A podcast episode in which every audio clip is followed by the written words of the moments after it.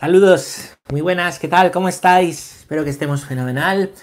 Y muy bien, bienvenidos un día más a nuestro catecismo con café, con Dios, a seguir formándonos, a seguir aprendiendo de pues este libro que contiene pues, pues el desarrollo de nuestra fe, ¿eh? el desarrollo de lo que creemos y de lo que creemos por no porque nos lo hemos inventado nosotros, sino por, por revelación de Dios y por vivencia en la iglesia a lo largo de 20 siglos más. Así que bueno, vamos a, vamos a continuar. Hoy es un día ¿eh? donde vamos a empezar un quinto párrafo. Estamos en el punto número 325. Yo aquí sí que os quería señalar una cosa, ¿no? Y es que los... Mm, en esta parte en la que estamos, ¿vale? Estamos recordando que creemos en Dios que es Padre, ¿vale? Estamos en el artículo del credo, creo en Dios Padre Todopoderoso, Creador del cielo y de la tierra, es decir, de 12 artículos estamos en el 1. Mirar la de días que llevamos. Es que se puede decir mucho de Dios, ¿no? Bueno, pues se divide esto, se divide esto en párrafos. ¿eh? En párrafos, este primer artículo. Creo en Dios Padre Todopoderoso, Creador del cielo y de la tierra. Si os fijáis, en cada párrafo hemos ido desarrollando una parte de este artículo, ¿no? El primero fue creo en Dios. El segundo fue Padre, el Padre. El tercero, que fue pues el más cortito, Todopoderoso. El cuarto, que ha sido el más largo, Creador. Y en este quinto vamos a ver lo que significa del cielo y de la tierra, ¿vale? ¿Qué quiere decir eh, cuando decimos creo en Dios Padre Creador del cielo y de la tierra? De esto va a versar y van a versar las próximas pues catequesis que tengamos sobre, sobre, sobre este párrafo. ¿eh? Vamos a comenzar hoy con el punto número 325, que como siempre os animo a que podamos leer, que podamos leer juntos. Dice así, el símbolo de los apóstoles profesa que Dios es el creador del cielo y de la tierra. Y el símbolo niceno-constantinopolitano explicita de todo lo visible y lo invisible. Bueno, primero nos cuenta la diferencia que hay entre los dos credos. Ya sabéis, ¿no? Que tenemos el credo corto y el credo largo. El credo corto es el credo de los apóstoles. Y el credo largo es el credo niceno-constantinopolitano del concilio de Nicea y del concilio de Constantinopla, donde el credo apostólico o el corto se ha desarrollado, explicitado un poco más, con un lenguaje filosófico, teológico, ¿no? Frente a las corrientes que vaciaban de significado, daban otro significado distinto y opuesto al que la revelación en la Sagrada Escritura quería mm, manifestar. Bueno, pues em, vamos a ver qué significa decir el cielo y de la tierra, esta diferencia, ¿no? ¿Y cuál es la diferencia? El símbolo corto, el de los apóstoles, dice, creo en Dios Padre, creador del cielo y de la tierra. Creo en Dios Padre, todopoderoso, creador del cielo y de la tierra. Y ya está, no dice nada más. Por cielo y tierra, ¿qué entendemos? Por cielo y tierra, aunque luego lo veremos, ¿vale? Estamos entendiendo la creación entera, la totalidad de la creación. Lo que vemos, ¿vale? La tierra y el cielo, que no vemos, ¿no? Y el cual, pues nos espera. El, el credo niceno-constantinopolitano ¿eh? em, toma este artículo, ¿no? Creo en un solo, creo en Dios, él dice en un solo Dios, ¿vale? Padre Todopoderoso, lo mantiene igual, creador del cielo y de la tierra, y añade, de todo lo visible y lo invisible, es decir, de todo lo que vemos y de todo lo que no vemos, diciendo que lo que no vemos también es real y también existe. Existe una, tras, eh, una, una, metafísica más allá de lo físico que, que no vemos, ¿no? La teología católica eh, buena se ha preocupado siempre, ¿no? La mala, ¿no? se ha preocupado siempre de, eh, pues, señalar señalar esta clave, ¿no? Que lo que no vemos y lo que vemos forman una sola realidad, ¿eh? una sola realidad. De manera que nosotros vivimos en una realidad que vemos, pero hay cosas invisibles, ¿no? En, esta, en esta realidad, ¿no? del plano espiritual, ¿vale? Eh, existe Dios, existe su, Espíritu Santo, existen los ángeles y los ángeles caídos, que son los demonios, ¿no? Eh, bueno, pues, eh, y esa eso que existe es parte de la realidad, no son cuentos, no son invenciones, sino que es parte verdadera, ¿no? De la, pues de la realidad y por tanto nos, nos afecta, nos podemos relacionar con ella, ¿no? Podemos eh, relacionarnos con Dios, ¿no? Em, existe, ¿no? La, tentación de los demonios, ¿no? Existen los, los ángeles, ¿no? Bueno, forma parte todo de una misma realidad. No es que la parte de Dios sea un mito, ¿vale? Un mito que complementa esta realidad y la buena teología católica, ¿eh? pues siempre ve ambas cosas unidas, ¿vale? Eh, quizá uno de los mayores mm, teólogos, ¿no? La mayor teología construida en torno a esto, ¿no? Hay muchos, ¿no? Pero es la de Santo Tomás de Aquino. ¿eh? Santo Tomás de Aquino se ha, se ha eh, preocupado mucho, ¿no? Preocupado mucho, ¿no? De, de unir, ¿no? Lo visible y lo invisible, de decirnos que tiene que ver qué pasa cuando la teología se ha centrado en lo visible y ha renunciado a explicar a lo invisible o incluso, eh, bueno, ha venido a poner en duda todo lo, todo lo, invisible, ¿vale? Pues hemos quitado sentido una parte de, la realidad revelada, de la realidad revelada. Y, bueno, se ha metido el materialismo en la teología, la visión materialista, ¿no? Lo único que existe es lo material, ¿no? y, todo lo, que no es eh, lo invisible que sucede, que no tiene una causa material, ni una, causa formal y una causa material, eh, bueno, pues, pues no existe, ¿no? De esta manera habrá quien, quien quite de significado eh, a los milagros de Jesús o a la resurrección de Jesús diciendo que son símbolos, ¿no? Símbolos, mitos que quieren explicar cosas, pues para que nos llevemos mejor nosotros, ¿no? Pero que no son reales, ¿no? Y la iglesia subraya, y es muy importante, ¿no? Eh, señalar que, pues que la iglesia da veracidad y realidad, ¿no? Eh, a toda la parte invisible realiza, eh, revelada, ¿no? Y a los milagros de Jesús y a la resurrección de Jesús, ¿no? No son símbolos, sino que forman parte de la realidad. Y así lo expresamos en el credo, cuando hablamos que es creador del cielo y de la tierra, y que es creador de todo lo visible y de lo invisible. Bueno, ¿Se entiende? Más o menos. Bueno, vamos a leer el punto 326. El punto 326 dice así. En la Sagrada Escritura, la expresión cielo y tierra significa todo lo que existe, la creación entera.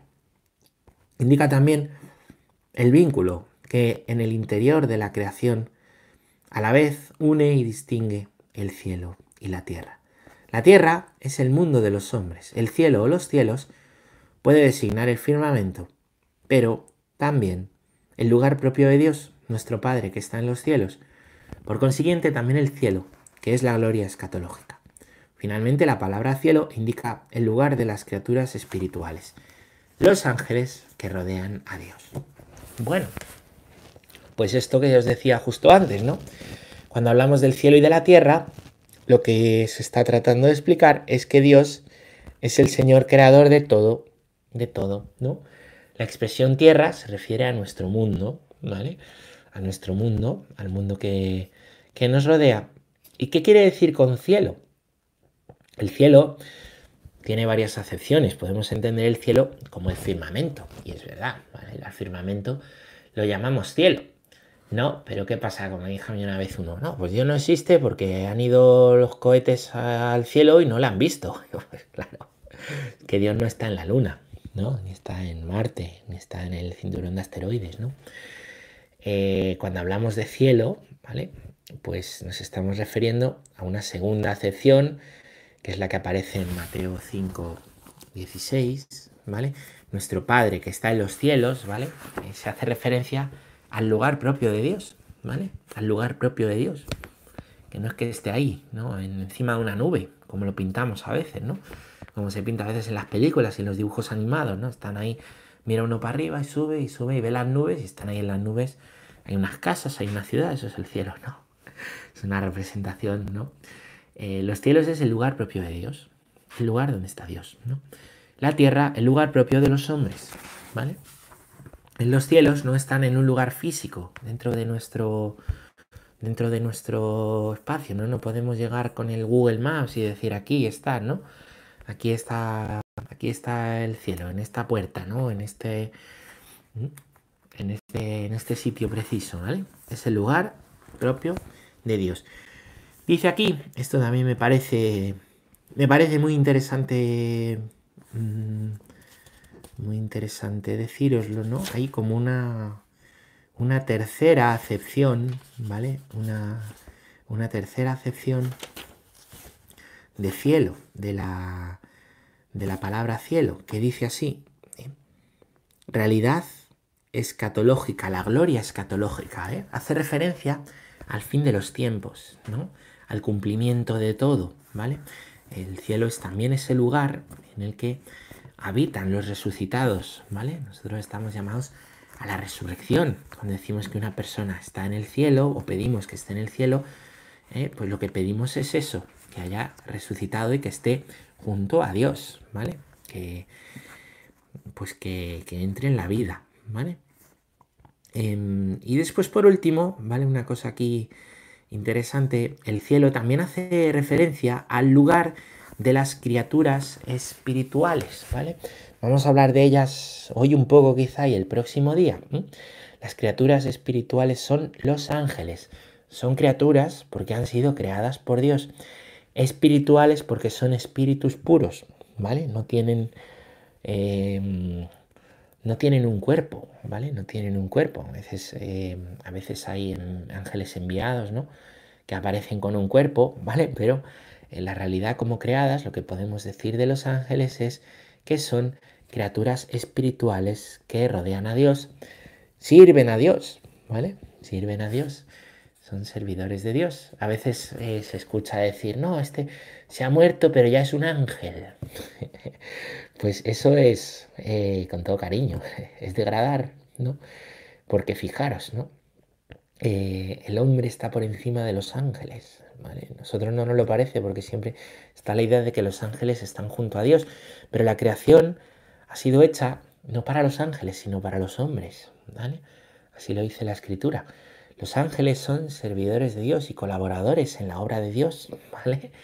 Eh, al servicio de Dios y como enviados y mensajeros de Dios. Por eso, estar en el cielo es mucho mejor que ser un ángel, que es una maravilla, seguro, ¿no? mucho mejor. Em, pues por ese amor que Dios tiene a las personas como el culmen de toda la creación. Vamos a leer el punto número 327, que dice, dice así, el punto 327. La profesión de fe del cuarto concilio de Letrán, ¿vale? Este os suena, es el siglo XIII, ¿no? El cuarto concilio de Letrán afirma que Dios, al comienzo del tiempo, creó a la vez de la nada una y otra criatura, espiritual y corporal, la angélica y la mundana. Luego la criatura humana que participa de las dos luego la criatura humana que participa de las dos realidades pues está compuesta de espíritu y de cuerpo. Bueno, cuarto concilio de, de Letrán. ¿Qué quiere decir esto? Pues que cuando son creados los ángeles, ¿no? Pues los ángeles eh, son creados Em, pues a la, vez, ¿no? Que los, a la vez que los hombres, ¿vale? Así lo dice, ¿no? La, tradición, la tradición de la iglesia al mismo tiempo. Solo que los hombres tenemos realidad corporal, ¿vale? Y también espiritual. Tenemos alma y tenemos cuerpo. Tenemos cuerpo y tenemos espíritu. Mientras que los ángeles, ¿vale? Los ángeles lo que tienen es espíritu. Son seres creados, criaturas, por tanto, pero espirituales, ¿no? Nosotros participamos de las dos realidades, ¿no? La corporal y la espiritual. Y los ángeles son espíritu puro, ¿vale? Espíritu puro. Aunque luego les pintamos, a veces se les pinta como hombres esbeltos, muy guapos, ¿no? Como si fueran elfos. Otra vez los ángeles son pintados como, como niños gorditos, así son rosados, con el pelo, con el pelo rizado, los querubines, ¿no? Bueno, los ángeles son seres espirituales. Vamos a meternos con este, con este punto, ¿vale? Con este punto de, de los ángeles y de la existencia de los ángeles, ¿vale? Dentro de este, dentro de este párrafo quinto que nos habla del cielo y que nos habla de la tierra, ¿vale? La primera parte, ¿vale? Pues es la parte que el catecismo va a dedicar a hablar de los ángeles y a explicar quiénes son eh, pues estos ángeles, ¿no? La existencia de los ángeles. Estamos en el punto número 328. La existencia de los ángeles es una verdad de fe, ¿vale? La existencia de seres espirituales no corporales, que la Sagrada Escritura llama habitualmente ángeles, es una verdad de fe. El testimonio de la Escritura es tan claro como la unanimidad de la tradición. Un punto sencillo, antes de meternos en quiénes son, qué son los ángeles, ¿vale? ¿Quiénes? Porque son criaturas, ¿vale? Eh, vamos a ver em, cómo su existencia no es inventada por la iglesia, no es un invento de la iglesia, que existan los ángeles, ¿no? Sino que aparecen, aparecen, ¿vale? a lo largo de la Sagrada Escritura tanto en el Antiguo Testamento como en el Nuevo Testamento. ¿vale? En el Nuevo Testamento, pues las apariciones de los ángeles son bastante conocidas, ¿no? Por ejemplo, eh, en el momento de la resurrección, ¿vale? Cuando Jesús pues resucita, eh, están ahí dos ángeles de Dios que, María Magdalena no, no, reconocen, que les dice no está aquí, ¿no? Ha resucitado. Em, por ejemplo, encontramos eh, al ángel Gabriel, ¿vale? que aparece muchas veces a lo largo de, a lo largo de la escritura, ¿no? y el ángel Gabriel es, el que aparece en la anunciación, ¿vale? En la anunciación de, María, y es la que, la que le va a decir que va a tener una buena noticia ¿no? de, de parte de Dios, ¿no? si ella cree, si ella se fía, ¿vale? Bueno, pues pues así, así aparecen. Tengo aquí algunos pasajes, ¿vale? Donde mm, también aparecen, ¿vale? También aparecen en el Antiguo Testamento. Los he buscado para, em, para poderos daros para poderos daros las citas, ¿vale? Por ejemplo, en el... A ver, aquí lo tengo.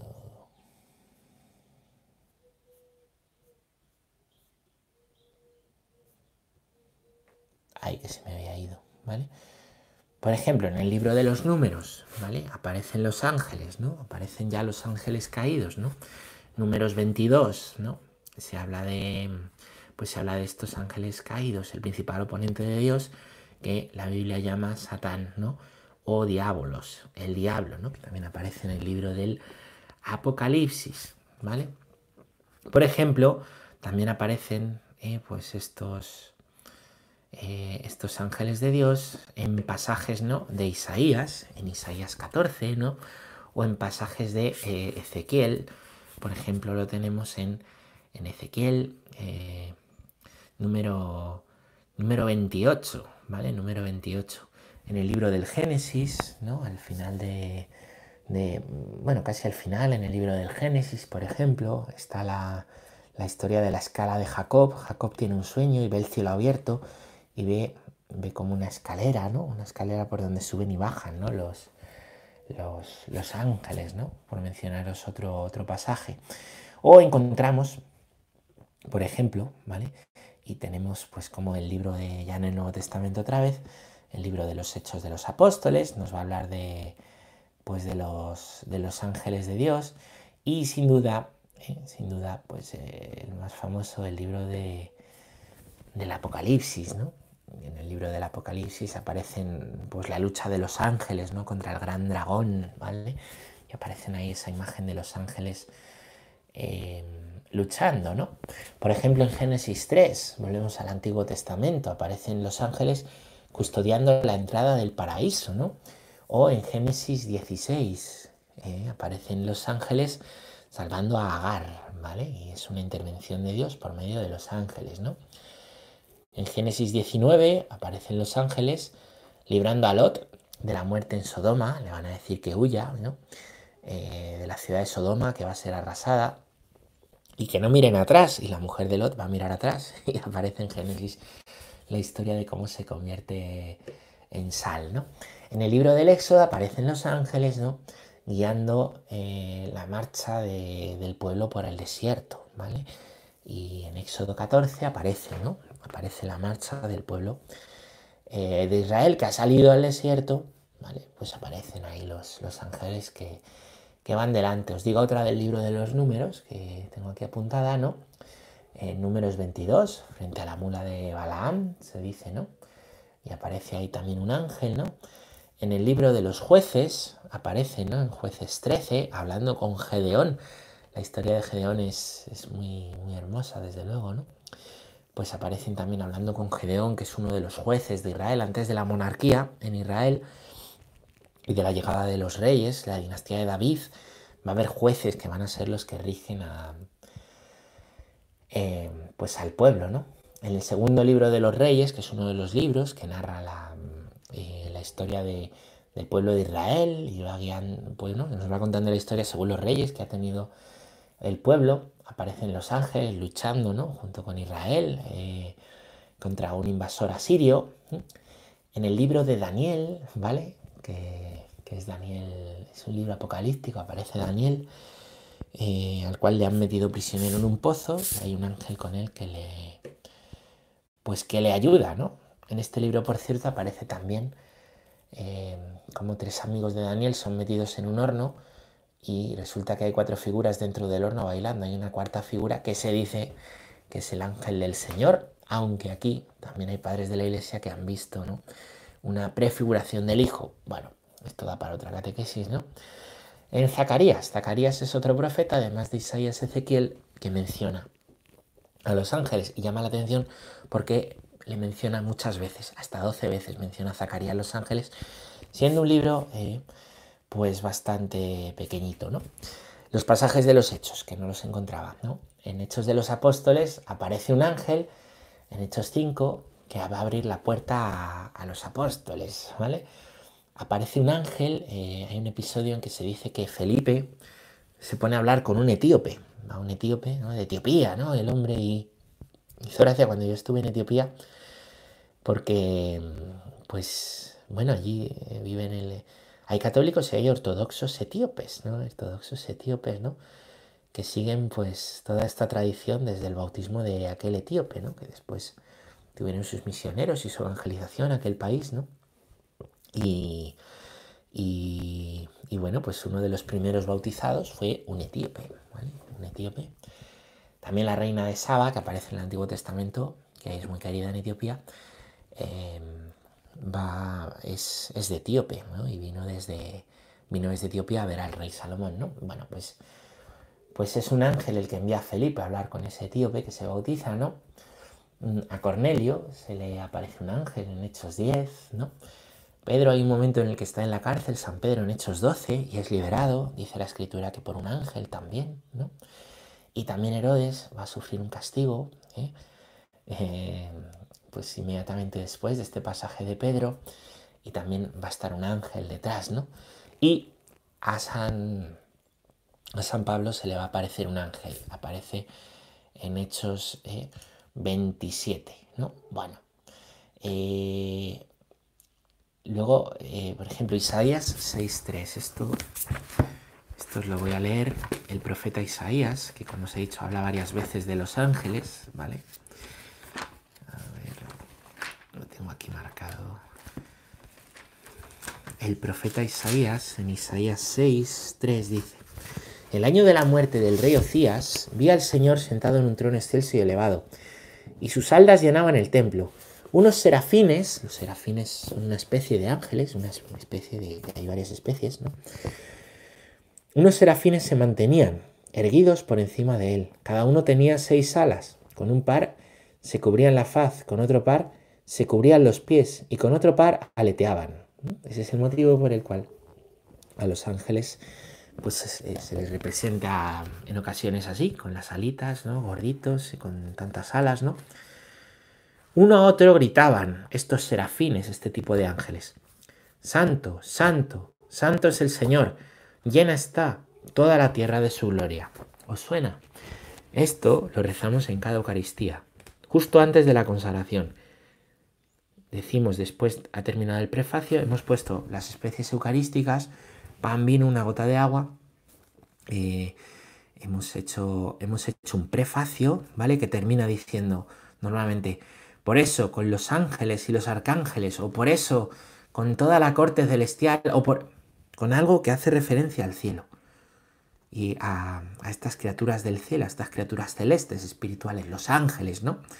Y decimos, con los ángeles y los arcángeles, decimos sin cesar, cantamos sin cesar el himno de tu gloria. Y entonces todo el pueblo dice, Santo, Santo, Santo es el Señor, Dios del universo, llenos están el cielo y la tierra, todo lo creado, de tu gloria. Después unimos, Osana, bendito el que viene en nombre del Señor, Osana. Unimos una primera parte del santo, es lo que dice el profeta Isaías con lo que dice, eh, lo que dice eh, el pueblo de Jerusalén cuando Jesús entra en lo que celebramos el Domingo de los Ramos, ¿vale? El Domingo de los Ramos, eh, pues celebramos la entrada de Jesús en Jerusalén y le reciben diciendo, Osana, hijo de David, porque él es el descendiente de David, ¿no? Eh, bendito el que viene en nombre del Señor, Osana en el cielo. Unimos lo que dice Isaías con lo que nos cuentan los evangelios. El santo es una oración que todo lo que decimos es bíblico, figura en la escritura. La primera parte en el Antiguo Testamento en Isaías, la segunda parte en los Evangelios, ¿eh? en el Nuevo Testamento. ¿Vale? Unimos ambas cosas. Lo hacemos justo ahí. Ha terminado el prefacio. Es una oración en la que pedimos que la Iglesia Celeste rece con nosotros, ¿vale? Porque en cada misa no está solo los que estamos, la asamblea. El cielo participa de cada misa y la Iglesia terrestre participa de cada misa. Entonces, con los ángeles no como los ángeles, sino con los ángeles, decimos, ¿no? Lo decimos con ellos, no, no es como hacían ellos, no, no, con ellos decimos.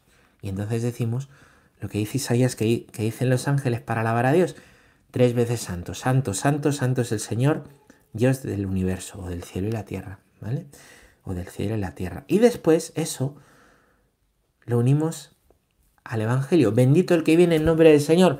¿Por qué decimos ahí de repente bendito el que viene en nombre del Señor? Alabamos a Dios Padre y bendito el que viene en nombre del Señor. Nos vamos al Hijo. ¿Por qué en ese momento? Porque va a ser la consagración. ¿Y quién va a venir? ¿Quién envía? El Espíritu Santo le invocamos para que envíe su presencia real a la forma eucarística, al pan y al vino. El Hijo, el que viene en nombre del Señor, el que entró en Jerusalén, el que murió en la cruz y resucitó al tercer día. La misa es totalmente bíblica. En una misa, ¿vale? En una misa hay continuamente alusiones a la Biblia. Continuamente en todo. Sería interesante unas catequesis de, de, de ver de dónde viene cada pasaje bíblico que rezamos, ¿no? Bueno, pues, pues esta es la oración de los ángeles que hacemos en la misa, unida a la oración de aquellos que recibieron a Jesús en Jerusalén. Nosotros en la misa con los ángeles rezamos y como aquellos de Jerusalén pedimos que Jesús venga. Seguiremos hablando de los ángeles el próximo día, de momento lo vamos a, dejar aquí. ¿eh? Y nada más, espero que haya sido de ayuda. Y hasta la próxima. Perdonad hoy que la tenía un poco deslavanzada porque no veía en mi ordenador todas las citas que quería daros.